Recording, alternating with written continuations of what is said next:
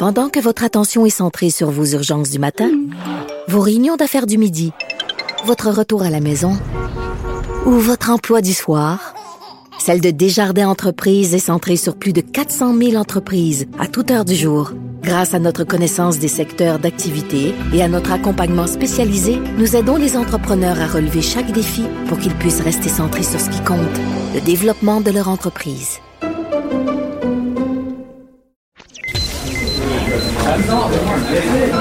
Silence Veuillez vous lever.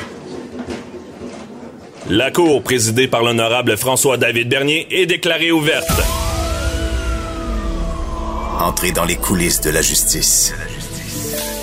Écoutez, vous serez pas jugé. Ils appellent à la barre les acteurs de l'actualité. Oui, votre honneur. Avec François-David Bernier. Avec François-David Bernier. Avocat à la barre.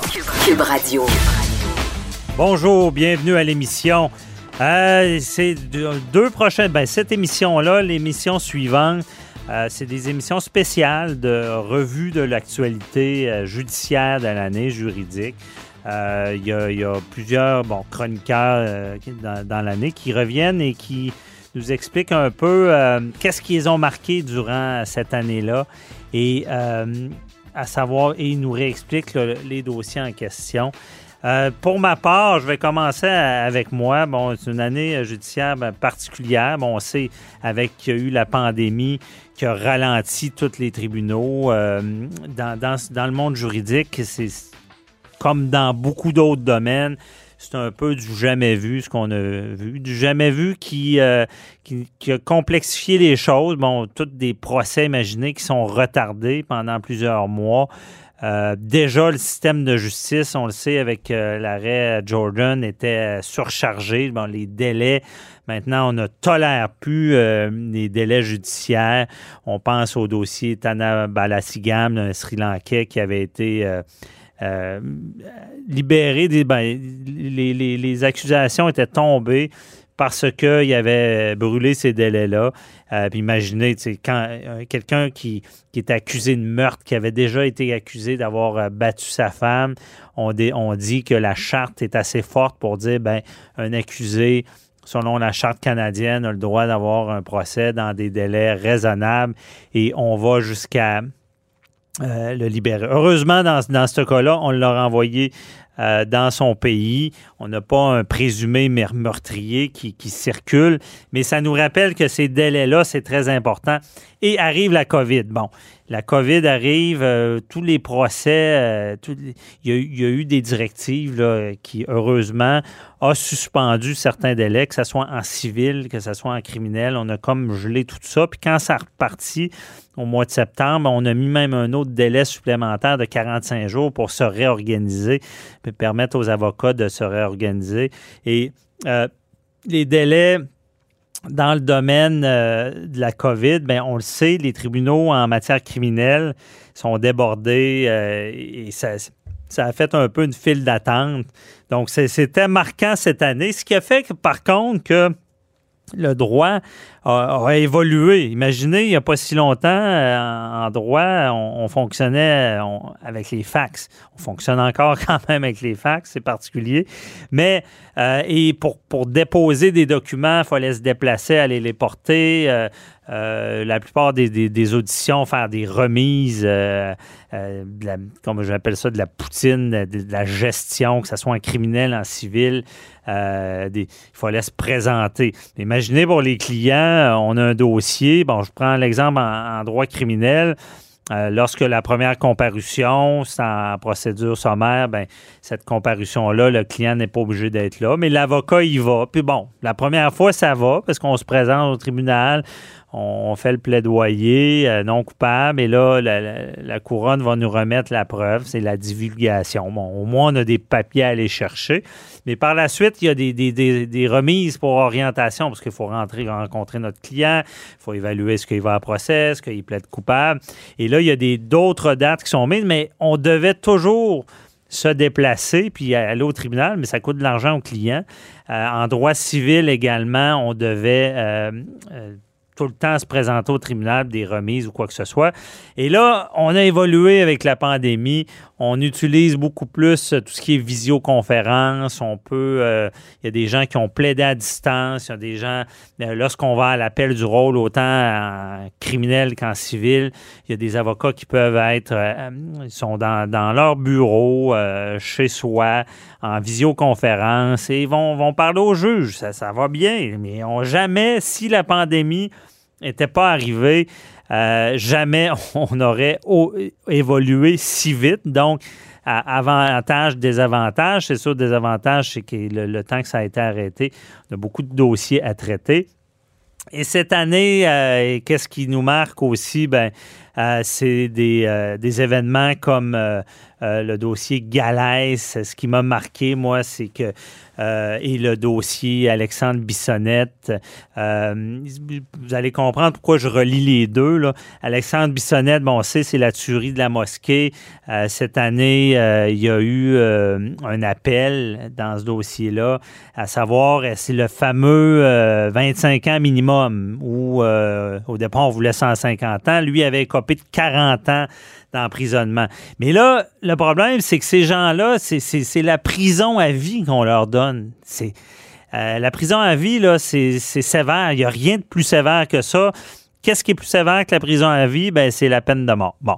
Et c'est pour ça que suite à l'abolition au Canada de la peine de mort, on a euh, établi que c'est la prison à vie, quelqu'un qui commet un meurtre premier ou deuxième degré. Mais dépendamment du degré, deuxième degré, on peut faire une demande de libération du conditionnel. Euh, ça peut varier entre 10 ans puis 25 ans. Premier degré, ben là, c'est le 25 ans minimum. 25 ans minimum pour s'adresser au tribunal.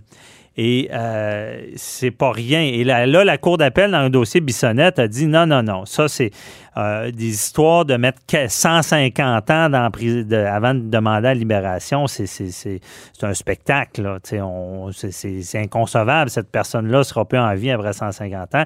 Et là, ils ont dit que même 50 ans aussi, c'était inconcevable de, de, demander ça.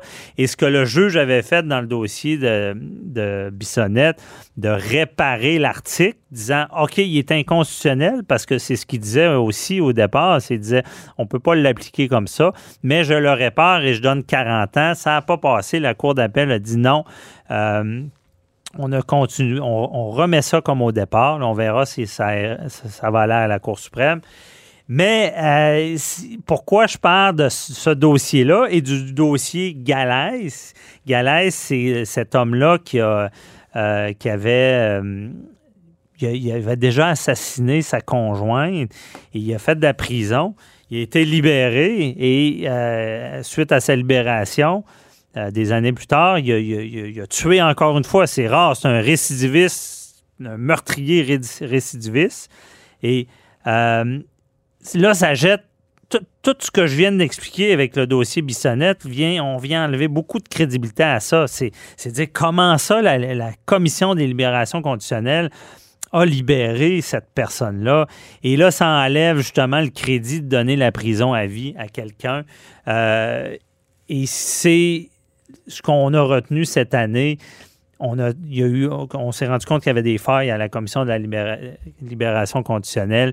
Et j'espère que ça sera réglé. On travaille là-dessus. Tous ces dossiers-là mis ensemble, on espère à un moment donné être certain que lorsque la commission des libérations se prononce, qu'on ne verra pas de récidive, surtout en matière de meurtre ou d'agression ou de violence conjugale, des choses comme ça. Il n'y a rien de pire quand tu dis que cette personne-là ne devait pas être en liberté, elle a tué un proche, votre famille, ou elle a agressé quelqu'un, il n'y a rien de pire que ça. Autre dossier, on va en parler euh, pendant les deux émissions, évidemment. Les dossiers très médiatisés. Euh, d'agression sexuelle dans le cas de Gilbert Rozon, dans le cas d'Éric Salvaille. On pense aussi à Éric Lapointe.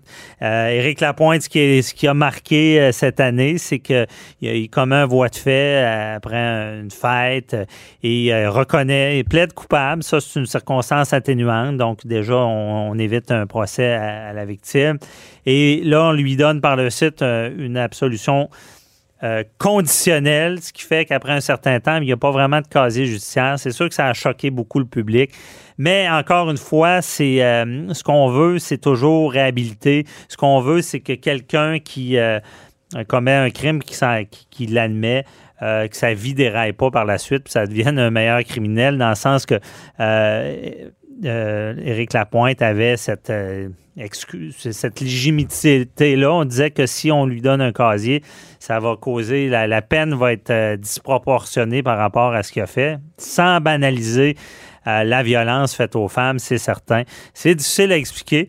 Et encore plus difficile, ben, ce qui est marquant, euh, c'est que Gilbert Rozon est acquitté, Éric Salva est acquitté.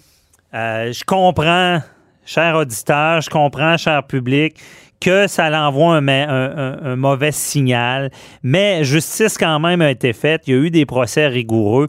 Et arrêtez de me dire que c'est un mauvais signal. C'est des causes médiatisées. Puis pour ceux pas médiatisé. Il y en a beaucoup qui ont du succès et euh, le système n'est pas si mal fait. Il est à améliorer, mais il est quand même bon. Et ce n'étaient pas les meilleurs exemples, on s'entend. C'est des, histoires d'agression sexuelle qui se passent. Une Salvaille, il y a plus de 20 ans et l'autre, euh, Roson, il y, a, plus de 40 ans. Je dis pas que il est, trop tard pour des victimes lorsque ça fait du temps de, dénoncer un crime, mais ça complexifie les choses. Et autant pour l'accusé, autant pour la victime. Euh, la morale de l'histoire, au final, si on parle euh, euh, aux présumés victimes ou aux plaignants, c'est que n'attendez pas. Attendez pas, ce n'est pas tabou. Euh, maintenant, c'est beaucoup amélioré. Allez voir les policiers dans les postes de police. On va vous aider, on va vous suivre. Il y a des travailleurs sociaux. C'est plus comme à l'époque que tu, tu pognes le, mauvais policier qui n'est pas de bonne humeur, qui ne te croit pas. On vous croit, vous êtes pris en charge. Donc, c'est, ça la règle qu'on retient de ces grands procès-là. C'est qu'il faut, euh, si vous vivez quelque chose, de, le dénoncer au, au plus rapide. Et même si si si il y, avait pénétration, si vous êtes agressé, si euh, euh, il faut rapidement agir, on le dit aux victimes, d'aller à l'hôpital pour qu'il y ait une trousse médico-légale qui va euh, vraiment euh, aider que ce soit pas seulement la parole de, de un contre l'autre. Puis c'est un peu dégueulasse de dire ça, même il faut, faut même pas que les victimes se lavent, se rendent à l'hôpital. C'est la morale de, l'histoire de, ce gros dossier-là. Beaucoup d'actualités judiciaires cette année et on, revient tout au cours des deux émissions euh, qui vont suivre.